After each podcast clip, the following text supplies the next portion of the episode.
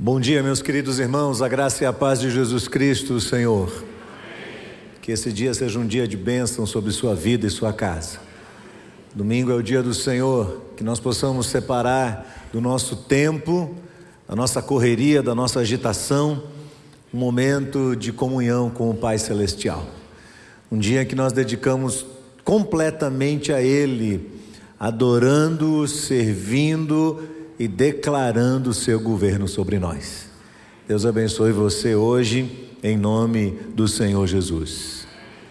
Hoje é dia de ceia do Senhor e o tema da minha reflexão tem a ver com a ceia, obviamente, mas tem a ver com esse cotidiano da vida cristã, o desenrolar da vida cristã. São práticas, são disciplinas espirituais que aqueles que decidem seguir o Evangelho precisam adotar se quiserem manter dentro deste universo do cristianismo a sua sanidade espiritual e a sua sanidade mental. E o tema da minha reflexão é o checklist da alma. Esta semana eu estive fazendo uma série de exames, aliás, semana passada, daqueles que a gente faz anualmente. E quando chegam aqueles resultados e o médico começa a vasculhar todos os lados possíveis e prováveis para ver se tem alguma coisa fora do lugar no nosso organismo. A nossa alma é assim também. Nós também precisamos fazer um checklist da alma. E eu quero ler com você três textos bíblicos pequenos, mas muito significativos e também bastante conhecidos de cada um de nós. O primeiro é em Provérbios, no capítulo 4, no verso 23. Livro de Provérbios, capítulo 4, verso 23. Um texto bastante conhecido de cada um de nós. Eu vou ler aqui na versão que eu tenho e depois nós vamos falar todos juntos, talvez na versão da grande maioria. O texto diz: De tudo que se deve guardar, Guarde bem o seu coração, porque dele procedem as fontes da vida. Talvez sua tradução diga: sobretudo que se deve guardar, guarda o teu coração, porque dele procedem as fontes da vida. Salmo 119. Salmo 119, o maior salmo das Escrituras Sagradas. Vou ler apenas um verso o verso 11 do Salmo 119. A minha versão diz: Guardo a tua palavra no meu coração para não pecar contra ti. Algumas traduções dizem: Escondi a tua palavra no meu coração para não pecar contra ti. Agora, lá na carta de Paulo aos Romanos, no capítulo 12, um texto muito lido, especialmente pelos jovens, e este mês é o mês da juventude. A juventude está encabeçando as programações da igreja e aí engajada numa série de atividades. Um, salmo, um, um texto muito importante para a nossa vida cristã. Diz assim: Portanto, irmãos, pelas misericórdias de Deus, eu peço ou rogo que ofereçam o seu corpo como sacrifício vivo, santo e agradável a Deus. Este é o culto racional de vocês. E não vivam conforme os padrões deste mundo, mas deixem que Deus os transforme pelo quê? Pela renovação da mente, para que possam experimentar qual é a boa, agradável e perfeita vontade de Deus. Estes três textos falam sobre olhar para dentro do coração e sobre elementos essenciais à nossa saúde espiritual e mental também. Não adianta uma pessoa ter saúde espiritual e se transformar numa pessoa desequilibrada nas suas emoções e na sua mente. Os cristãos possuem a mais forte e poderosa mensagem que este mundo já conheceu. A mensagem do Evangelho é comprovadamente capaz de transformar a história de qualquer pessoa e da própria humanidade. O cristianismo é algo extraordinário. E esta extraordinária verdade de Deus é suficientemente capaz de transformar a história. Isso já está mais do que provado cientificamente a qualquer pessoa que seja cética. E a, esta mensagem é insubstituível no que diz respeito à esperança do futuro. Isso porque o cristianismo está fundamentado numa promessa de Deus que foi revelada lá por Jeremias, no capítulo 29, verso 11. O Senhor diz: Porque eu bem sei os planos que tenho para vocês, diz o Senhor, planos de bem e não de mal, para dar a cada um de vocês um futuro e uma esperança. O que mais na vida? O que mais?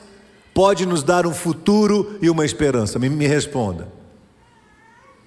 Que conquista você pode ter nesta vida que lhe dê mais certeza de um futuro e de uma esperança do que o Evangelho de Jesus? Eu respondo, sem medo, absolutamente nada. Absolutamente nada. Você crê no Evangelho dessa forma? É esse o Evangelho que você abraçou? Sim ou não? Se é, se cremos no Evangelho como uma mensagem poderosa de Deus para nós, como uma extraordinária verdade de Deus que transforma a nossa vida, o que é que acontece com muitos de nós? O que é que acontece com esse nosso coração, que vez por outra Parece não estar encaixado bem dentro dessa verdade. Em algum momento da nossa vida, parece que o Evangelho não é tão real assim. E muitos dos chamados cristãos estão vivendo a mesma vida de antes. Rude, mesquinha, isolada, fracassada, cheia de lutas, cheia de dores. Se o Evangelho é a verdade de Deus para nós, por que é que muitos perderam o sentido da vida? Por que é que muitos de nós tomamos decisões tão erradas e continuamos tomando, insistindo nelas? Por que não mudamos de uma hora para outra? Por que é que nós temos tantos confrontos com as pessoas? E às vezes ferimos as pessoas mesmo sem desejar fazer isso. Acabamos ferindo as pessoas, falando o que não devíamos falar.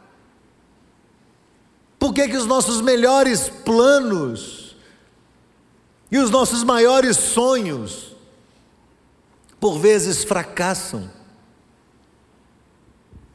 Porque será que nós, apesar de sermos cristãos, vez por outra somos tomados de um sentimento de insatisfação dentro de nós, insatisfação com a vida e com a mesma sensação daqueles que não conhecem o caminho, a verdade e a vida, e a gente parece enveredar por este mesmo caminho deles? Uma sensação de que está faltando alguma coisa, que a gente precisa de algo mais. De onde brotam os sentimentos de desconfiança de Deus? Acredite, nós desconfiamos de Deus. Será que Deus é soberano mesmo? Será que quando Jesus disse que até um cabelo que cai da nossa cabeça é contado nos céus, será que ele quis dizer isso literalmente? Ou estamos pendendo para o ramo da teologia que diz que Deus realmente criou todas as coisas, mas num determinado momento ele perdeu o controle. Então agora Deus está distante, observando a humanidade para ver o que é que vai acontecer, porque a, a humanidade criou vida própria. Às vezes nos recusamos a acreditar isso, mas a acabamos revelando alguns traços de que cremos nessa dessa sorte, nessa na minha percepção clara, uma distorção teológica na maneira como nós vivemos. Você provavelmente já foi abordado por um sentimento de abandono de Deus. Você orou, você pediu, mas a sensação que você teve é que a sua oração não passou do teto. Pareceu inútil gastar aqueles minutos num monólogo que não reverberou em nenhuma direção. E talvez você nunca tenha tido de verdade coragem para admitir, mas no fundo da alma, você se afastou da oração, porque a sua mente comunicou para você que a oração é algo inútil. O que adianta orar? Deus não vai fazer mesmo o que eu estou pedindo. Para que, que eu vou gastar esse tempo ali em oração? Ele não está ouvindo. Pior ainda, se ele está ouvindo, ele não se importa. Ele não toma nenhuma atitude. Você já foi abordado por um pensamento desse? Já te passou isso na mente? Se já, eu vou dizer aqui: ufa, bem-vindo ao clube. Você não está sozinho. Você não é o único ou a única que pensa assim. Muitos de nós pensamos. Talvez a maioria, a grande maioria de nós pensa assim.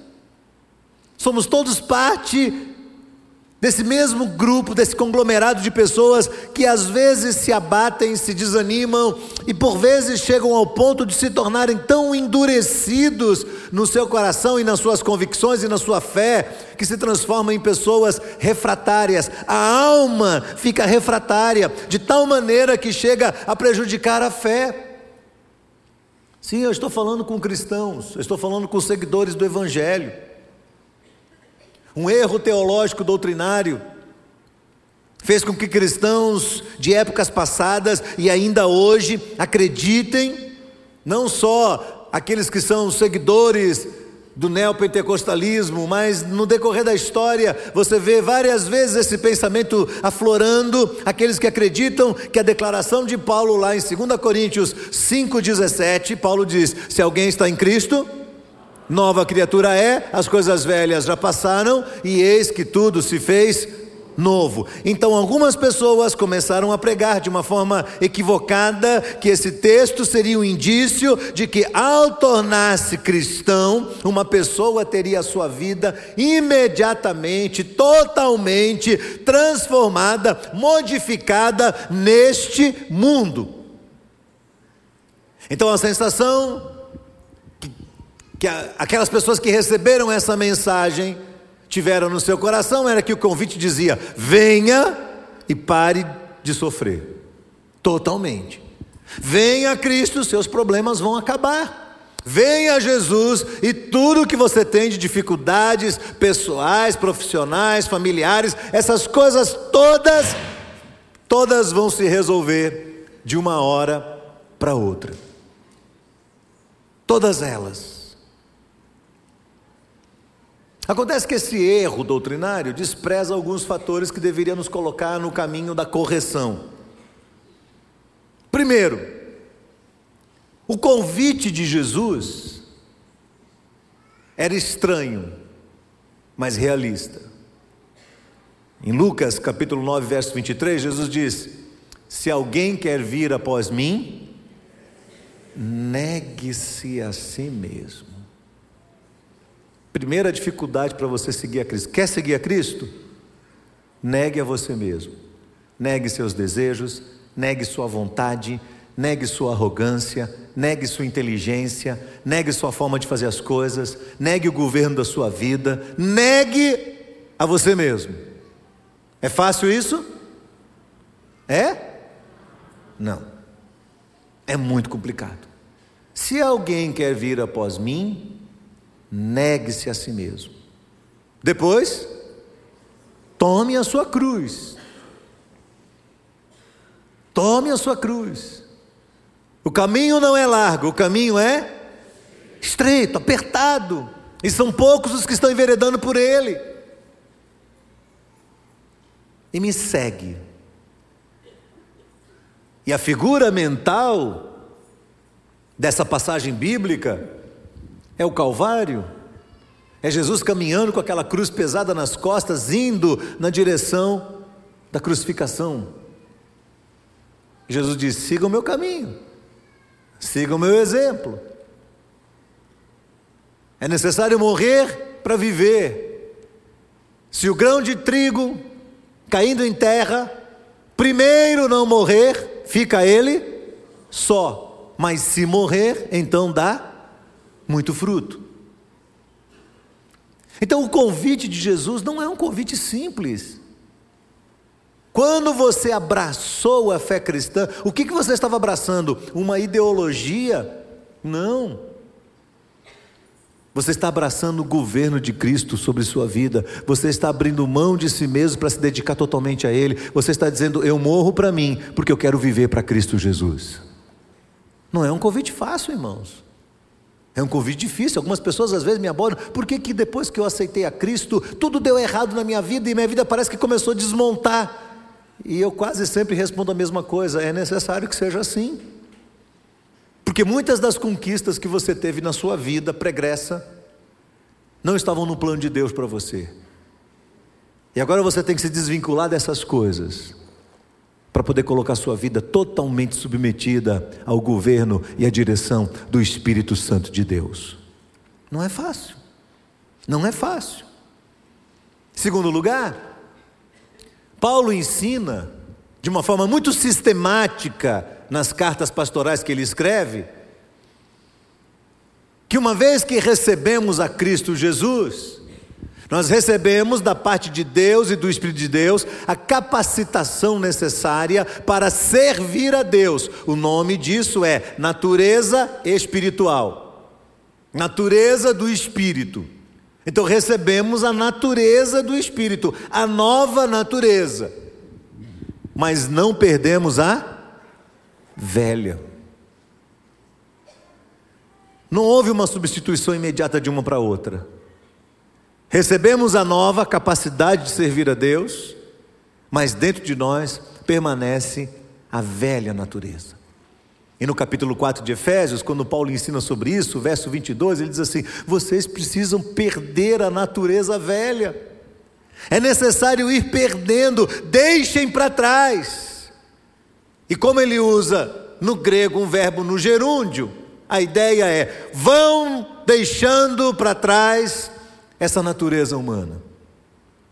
Paulo ensina na carta aos Colossenses que nós devemos fazer morrer a nossa natureza humana fazer morrer a natureza humana, o velho homem que está dentro de nós.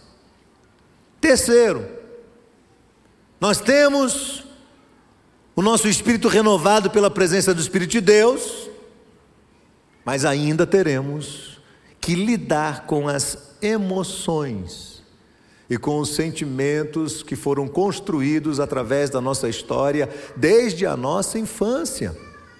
Cada um de nós aqui veio de um lar diferente. Você veio de um lar que você provavelmente não escolheu. Aliás, desculpe, que com toda certeza você não escolheu. Alguém escolheu o lar que vinha? Não quero nascer daquela mulher, quero nascer daquela. Alguém escolheu? Não, você nasceu naquele lar, daquela família. Você tem uma natureza familiar já. Você tem um DNA é seu, é único e ele tem uma história. E a história da nossa vida, incluindo as nossas emoções, essa história é construída a partir das várias experiências que nós vivemos desde que somos pequenos bebês no colo das nossas mães, até o momento que estamos vivendo. Circunstância por circunstância. E as nossas emoções, segundo os estudiosos, são forjadas do zero até os sete, oito anos de idade no máximo. Dali para frente você só vai reagir, mas a formação do seu caráter e das suas tendências emocionais, das suas reações emocionais, vão ser configuradas de 0 a 7 ou 8 anos de idade. Daí para frente, mudar não vai ser uma coisa muito fácil.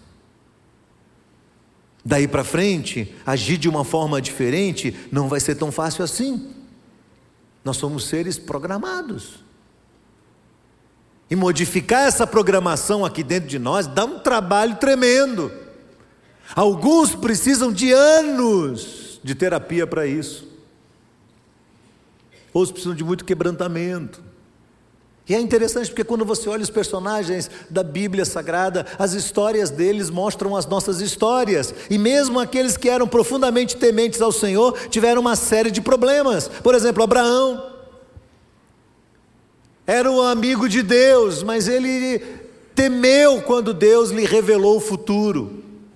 O que aconteceria como os hebreus ficariam 400 anos presos no Egito, e diz que naquela noite houve no coração dele um pavor imensurável. Abraão também tinha uma dificuldade muito grande, porque esse medo se revelava em outras áreas da sua vida, às vezes fazendo pecar contra Deus, por exemplo, através da mentira. Pelo menos por duas vezes, Abraão mente, dizendo que Sara era sua irmã, quando na verdade ela, ela era sua esposa, por medo de perder a vida. Essa insegurança de Abraão, mesmo apesar da voz de Deus, mesmo apesar da impetuosidade, da coragem dele de largar todas as coisas e ir para uma terra conhecida que ainda lhe seria revelada, aquilo permaneceu dentro dele. E vez por outra, Abraão tem que lidar com aquela situação. A esposa dele, Sara, a mesma coisa. Sara não confiou na promessa de Deus. E ela tem uma reação de ironia quando o anjo vai lá revelar o que vai acontecer. Já viu pessoas que tratam as outras com ironia o tempo todo?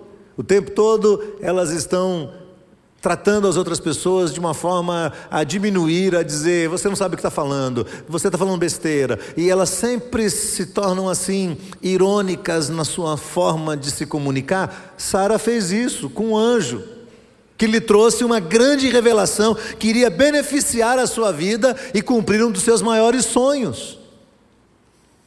E Moisés? Moisés também. A Bíblia diz que Moisés era o homem mais manso que a terra conheceu. Mas você vai ver algumas deficiências em Moisés.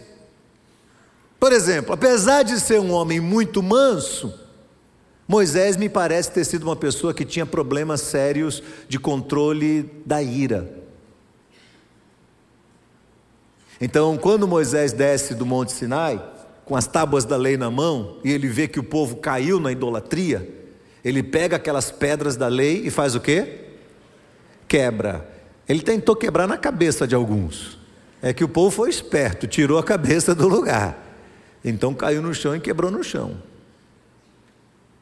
Lá nas águas de Meribá, quando o Senhor disse, fala a rocha, o que, que Moisés fez? Bateu na rocha, porque ele estava irado. Não lhe parece ser a mesma ira que no começo da trajetória dele, quando ele era bem novinho, ainda filho da filha de Faraó, fez com que ele matasse um, um soldado egípcio? A mesma raiva. Sabe aquela pessoa calma, mansa, que de vez em quando Bum! Já viu alguém assim? Não cutuca quem está do seu lado aí, não. Calma, calma, mas chega um dia, bum! Moisés parece ter sido assim. Elias, corajoso, impetuoso, homem de Deus, mas que tem que lidar com os seus medos, tem que lidar com um ataque de pânico, tem que lidar com a depressão, Elias surtou, sendo um homem de Deus, e precisou se isolar para ser tratado pelo Senhor. Davi, o amado de Deus, Davi enfrenta o desânimo, Davi enfrenta também os medos, e no instante da vida dele em que tudo está equilibrado, tudo que está tranquilo, no momento de sucesso do seu governo, Davi entrega-se à luxúria e comete um grave pecado que trouxe seríssimas consequências, não somente a ele, mas a toda a sua família. Asaf Asaf é um homem extraordinário, Asaf é um levita, Asaf é um líder dentro do templo, um homem de Deus. Mas este homem, num determinado momento da sua vida, ele começa a fazer um checklist, ele começa a fazer uma avaliação, e sabe o que, que ele encontra? Ele encontra um homem que está sendo injustiçado, ele encontra um homem que está sendo preterido, e Asaf diz: Eu sou fiel, eu sou puro de coração, mas eu estou sofrendo todo dia. E o que lhe dá raiva é olhar em volta dele e ver que homens perversos estavam tendo sucesso na vida, estavam progredindo e ele andando para trás.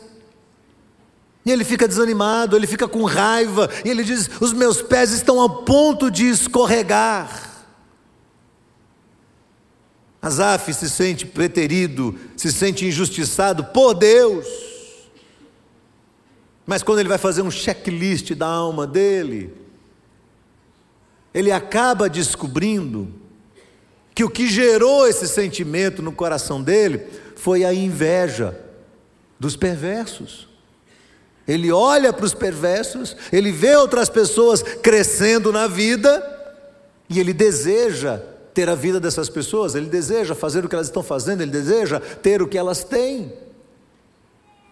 E tomado por esse sentimento, segundo ele mesmo diz com suas próprias palavras, eu me embruteci, me tornei uma pessoa bruta demais. Pedro, o apóstolo, tem que lidar com a, a sua instabilidade emocional, com a sua destemperança, com a sua impulsividade, com a raiva, com a ira Pedro não era uma pessoa fácil de lidar. Pedro era aquele tipo de pessoa que antes de pensar, a palavra já saiu da boca. E geralmente, quando a palavra sai antes de pensar, o que, que acontece? Sai o que da boca da gente? Besteira, coisa que não devia. Ah, já falei, pronto. Pedro era assim. Já falei e pronto. E por trás deste homem durão, rude, irascível, tem um homem inseguro, e medroso e covarde. Pedro. Pedro. E Paulo. Paulo também tinha suas deficiências, um grande homem de Deus, mas tinha suas deficiências. Algumas vezes, a maneira como Paulo lidava com certas circunstâncias, porque ele, Paulo era aquela pessoa assim, muito amante da justiça, aquela pessoa que queria tudo correto e tal, e às vezes as pessoas que são assim, elas atropelam os outros também, elas passam por cima das pessoas, porque elas querem tudo certinho. Então, Paulo às vezes se tornava uma pessoa um pouco intolerável, um pouco tóxica, e orgulhoso também. E quando ele vai fazer um checklist da alma dele, ele reconhece que ele tem uma tendência a se exaltar. E aí ele percebe, na presença de Deus, que Deus lhe deu o que ele chama de espinho na carne, para poder manter ele aqui, ó, com o pé no chão, para manter ele no lugar dele. E ele sabe que Deus nunca vai tirar o espinho da carne, ele vai levar esse espinho da carne até o fim da vida dele, para que ele não se exalte, para que ele não ache que ele é mais do que ele é, para que ele não, não ache que ele é maior do que as outras pessoas, para que ele não seja tão duro, tão inflexível, mesmo a favor da verdade, mesmo a favor do que é correto, ele precisa de um coração mais manso, mais quebrantado. Isso não foi logo de cara, não, irmãos. Levou anos para Paulo chegar a essas conclusões e começar a trabalhar o seu coração. Jesus lida também com sentimentos e nos ensina alguma coisa. Experimenta esses sentimentos no seu coração. No momento de, de, de, de abandono, Jesus sente a dor. Plenamente humano, como ele estava ali no Getsemane.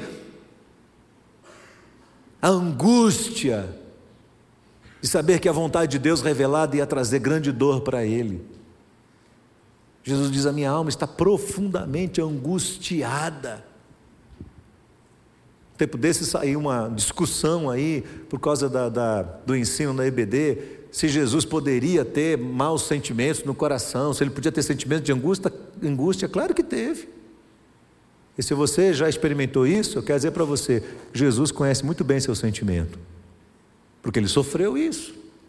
Aquela angústia, aquele, aquele, aquele sentimento de que a garganta está sendo apertada pelas circunstâncias da vida.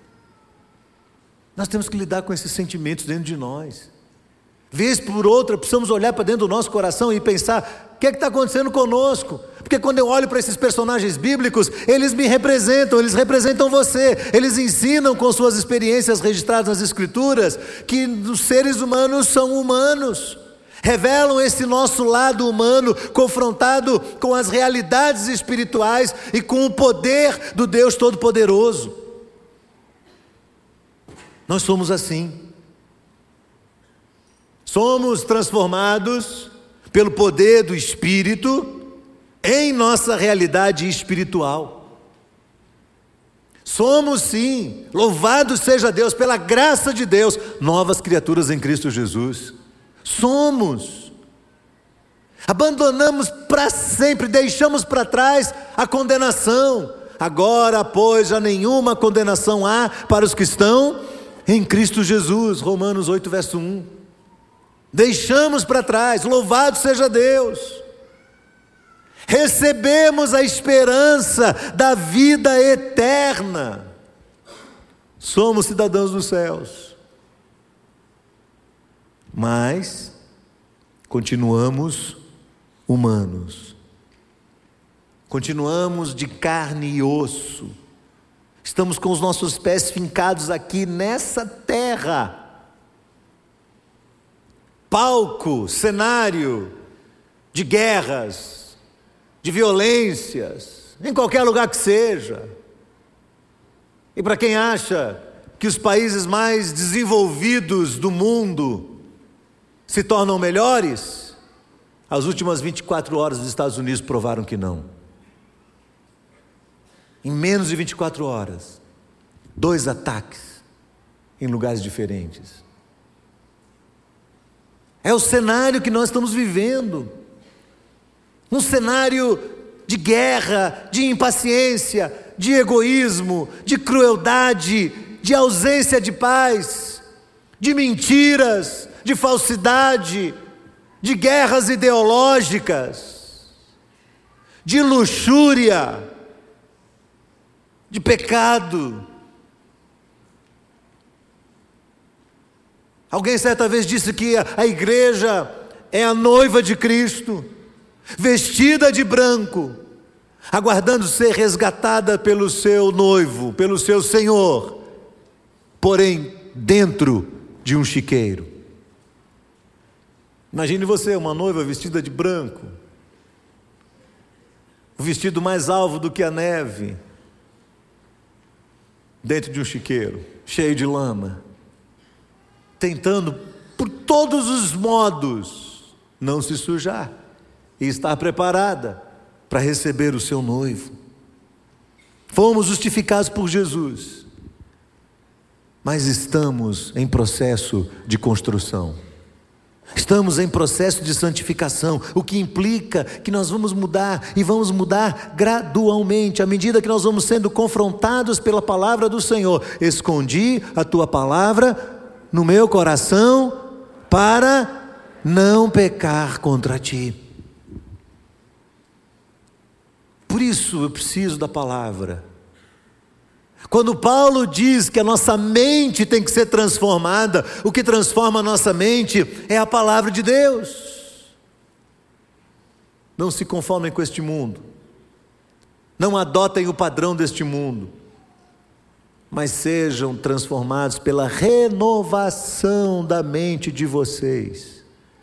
Se permitam ser renovados pela palavra do Senhor.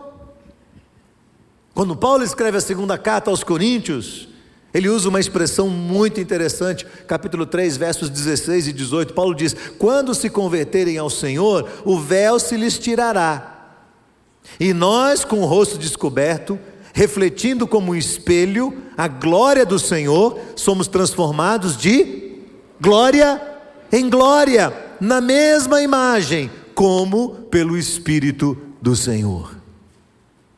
É um processo, é um trabalho de Deus dentro de nós, dentro de nós, todos os dias, esse processo de reconstrução de alguma coisa que às vezes vem muito torta lá de trás, muito torta, e que precisa ser transformado. Eu não sou daqueles que acham que pau que nasce torto morre torto, não. Não mesmo. Deus é suficientemente capaz para mudar qualquer área da nossa vida. Deus é suficientemente capaz para mudar qualquer área da nossa personalidade, da nossa maneira de ser. Mas a gente precisa trabalhar com isso no nosso coração. Então, alguns sentimentos precisam tomar o nosso coração. Em primeiro lugar, reconheça humildemente as suas áreas de imperfeição. Reconheça. Reconheça humildemente que você precisa ser transformado em áreas da sua vida. E se você não souber quais são, pergunte à sua mulher. Ou pergunte ao seu marido, aos seus pais.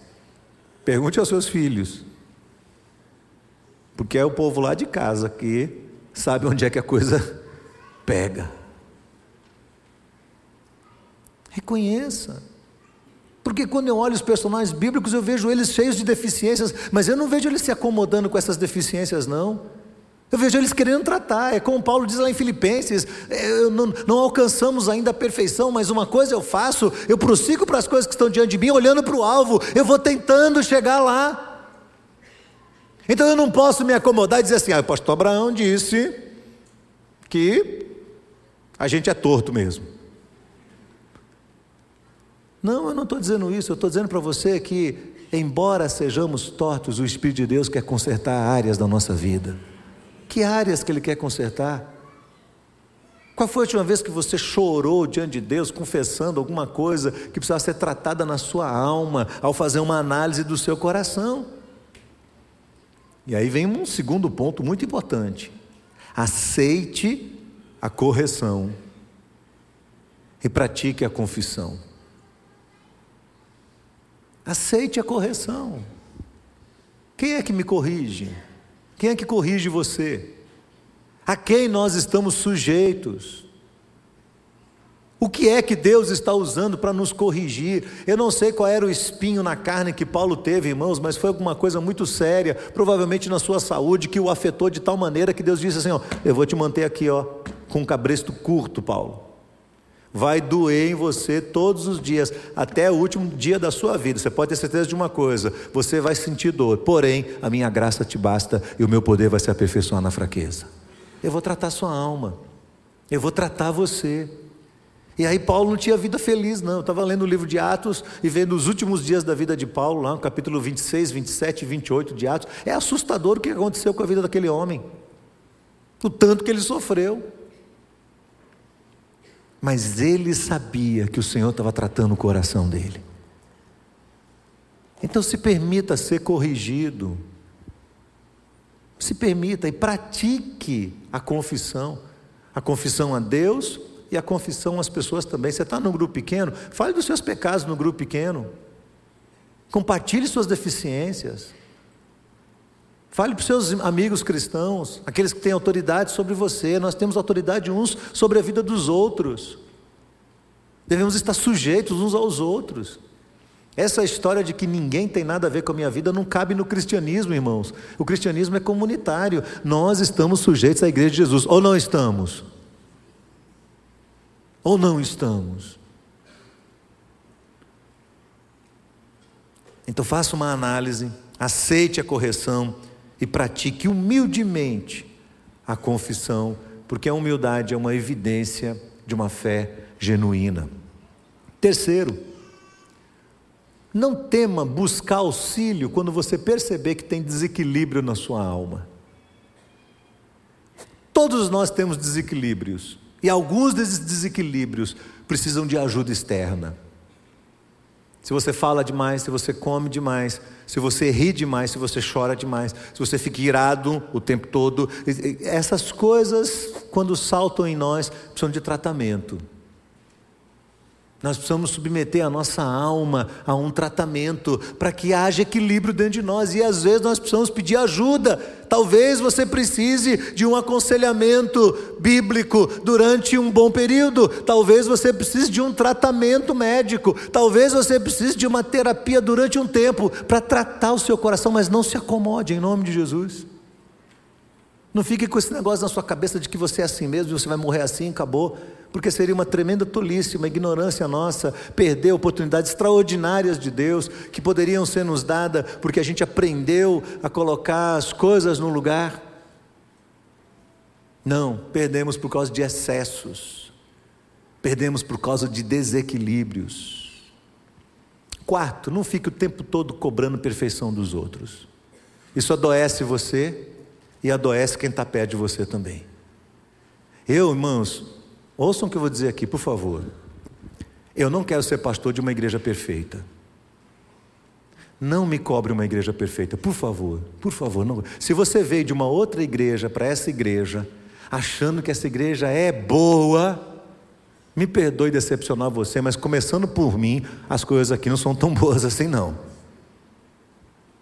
Não cobre perfeição, por favor, não me cobre. A gente busca excelência o máximo que pode mas a gente às vezes não consegue.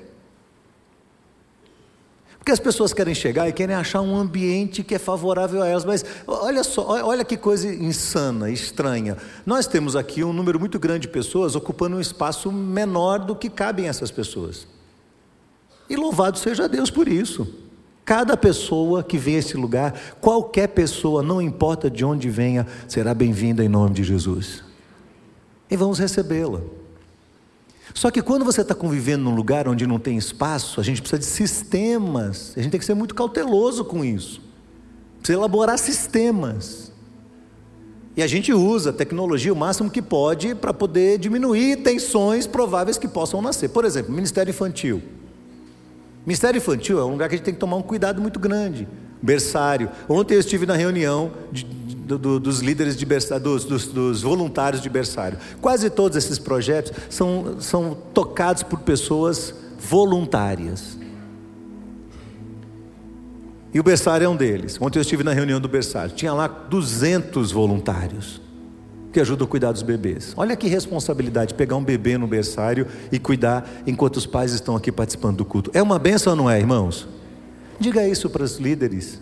Diga isso para os voluntários que estão lá. Fala assim, irmão, obrigado. Obrigado. Porque quando o bebê, quando você tem um bebê pequeno e alguém carrega o bebê no seu lugar, você fica feliz. Dá uma saudade aliviada do menino. Não é não? Tem alguém cuidando. Ministério infantil. Nós temos uma responsabilidade muito grande com as crianças que são colocadas lá. Nós vamos dar conta aos pais. A criança entrou, ela tem que sair. Nós já tivemos algumas intercorrências aí, por exemplo, uma vez uma mãe veio pegar uma criança e a menina tinha sumido.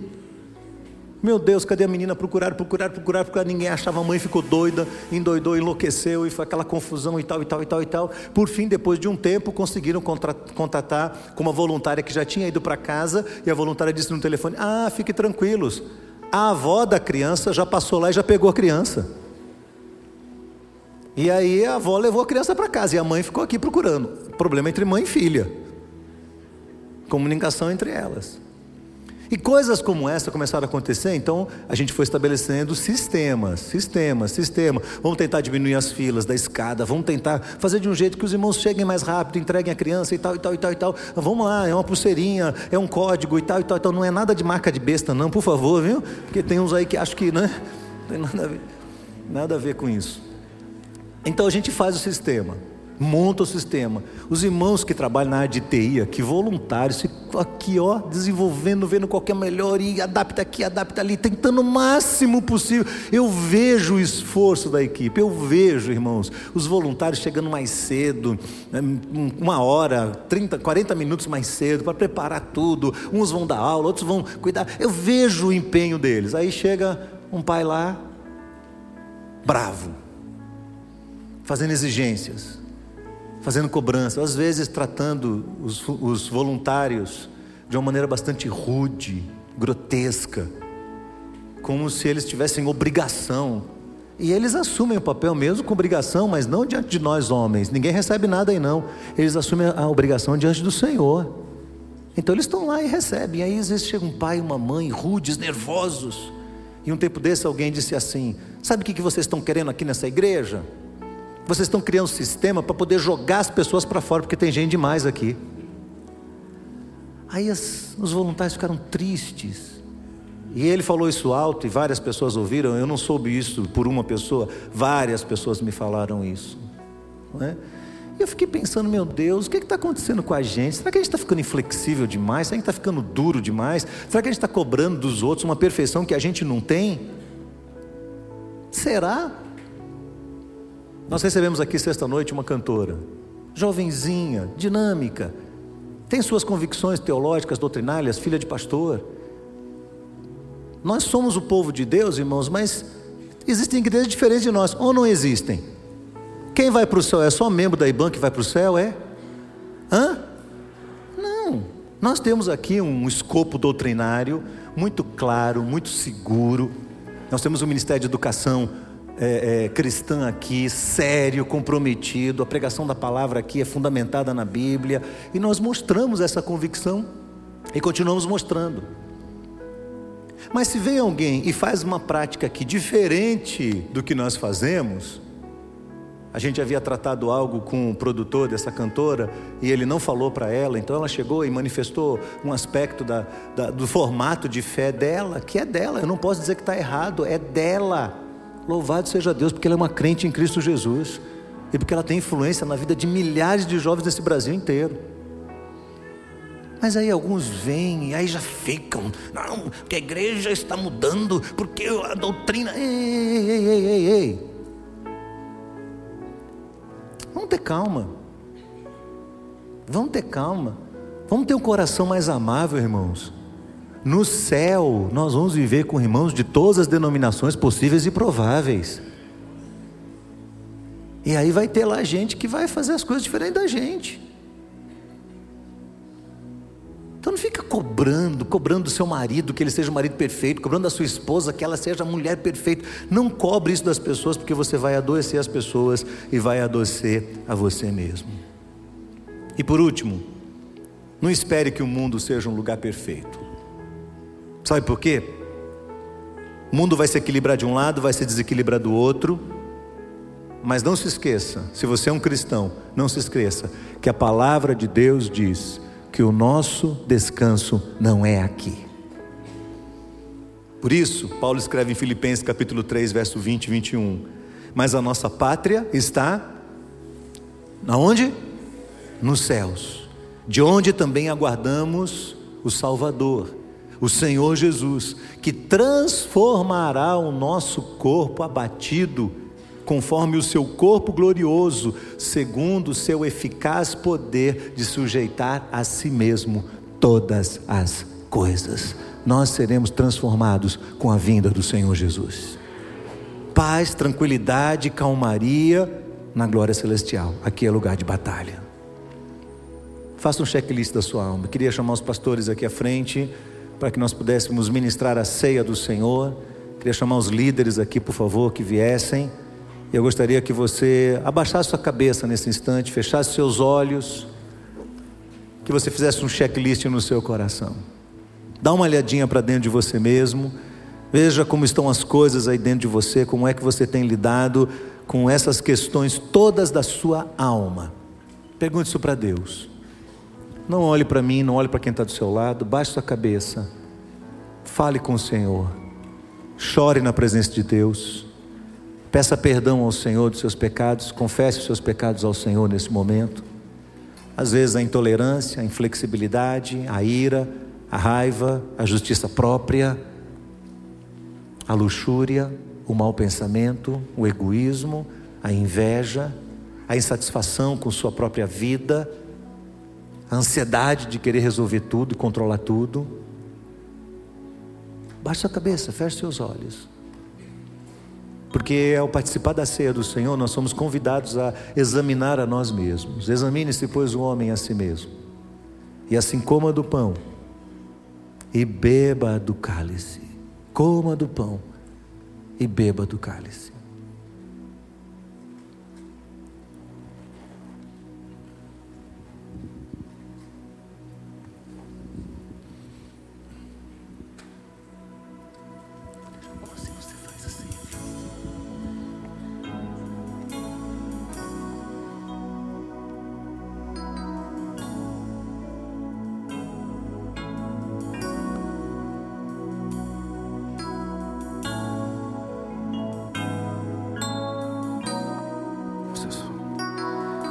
Nesse momento eu quero convidar você que vai participar da ceia para que se coloque de pé. Você que é um crente no Senhor Jesus, você que está em comunhão com a sua igreja, se coloque de pé.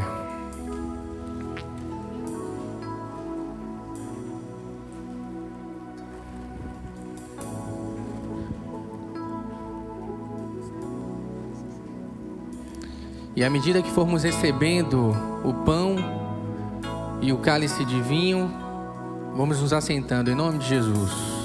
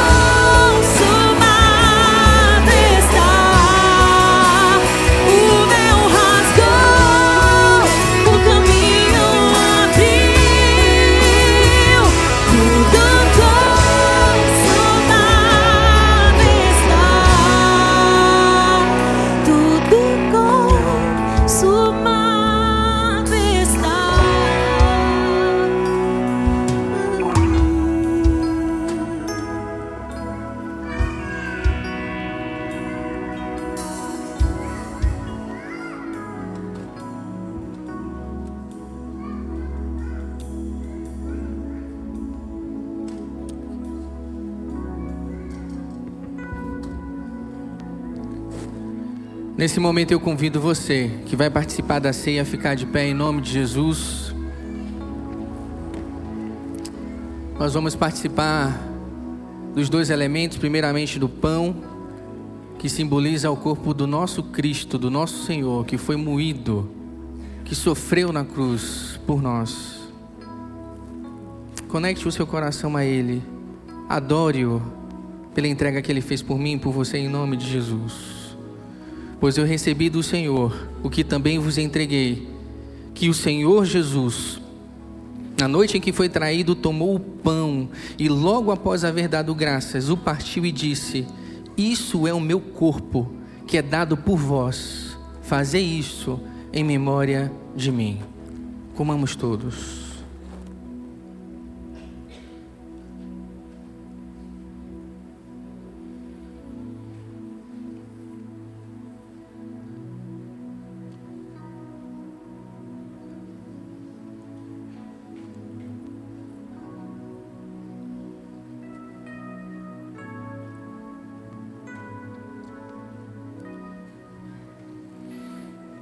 Do mesmo modo, depois de comer, ele tomou o cálice e declarou: Este cálice é a nova aliança no meu sangue.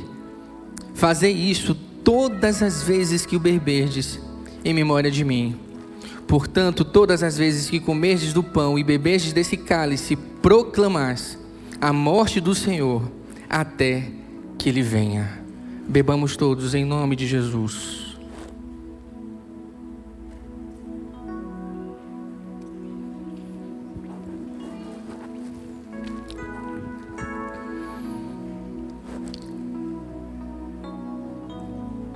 Deus, em nome de Jesus, adorado seja o teu santo nome, Senhor. Nesse momento, Deus, nós nos rendemos diante do Senhor. E como foi pregado aqui, Senhor, confessamos as nossas imperfeições, as nossas fragilidades, confessamos os nossos pecados, porque por vezes, Senhor Deus, somos vaidosos, somos egoístas, somos inflexíveis, não damos conta de amar, colocamos sobre o nosso semelhante o fardo da perfeição. Ó oh Deus, tem misericórdia de nós. Como disse aquele publicano em sua oração, ser propício a mim que sou um pecador, ser propício a cada um de nós, Senhor Deus, que somos pecadores, Pai. Mas louvado seja o Senhor por Cristo Jesus, o nosso Salvador, quem se entregou no lugar, nosso lugar, para que pudéssemos hoje viver novidade de vida, Senhor. Adorado seja o teu santo nome por isso, Pai. Muito obrigado, Senhor Deus, porque nós fomos salvos pela graça.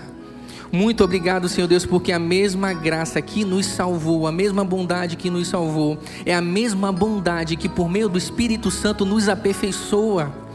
Nós não cremos em autotransformação, Senhor, mas cremos e acreditamos que o Senhor, por bondade, por ação do Teu Santo Espírito em nós, nos aperfeiçoa dia a dia, Senhor. Mas, Deus, em nome de Jesus, que fique claro para nós que somos responsáveis pelos nossos atos. Antes não tínhamos escolha, Senhor. Antes da graça nós não tínhamos escolhas. Antes do Senhor nós não tínhamos escolha, Pai. A nossa natureza nos levava ao pecado, Senhor. Só que hoje, Pai, por tua graça, nós podemos dizer não ao pecado, Pai.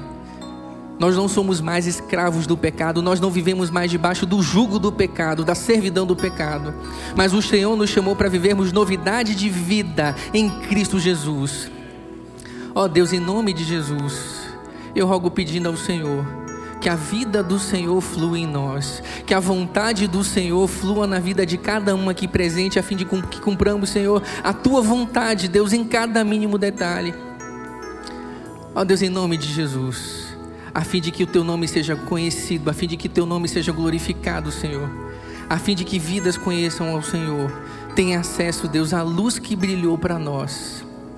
Ó Deus, em nome de Jesus, seja tu adorado, Pai, nessa manhã, seja tu adorado nesse lugar.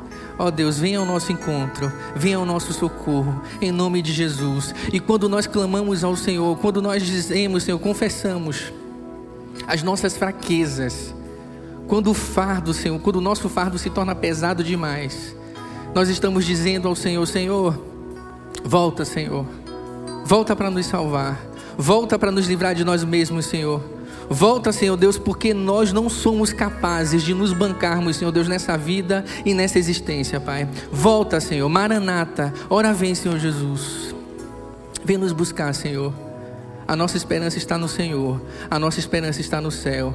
Ó oh, Deus, a nossa cidade está no céu. A nossa cidade que nos aguarda, Senhor. Por isso esperamos, Senhor, a tua volta, como nos ensina a tua palavra. E fazemos isso, Pai, com o coração crendo nessa manhã, em nome de Jesus.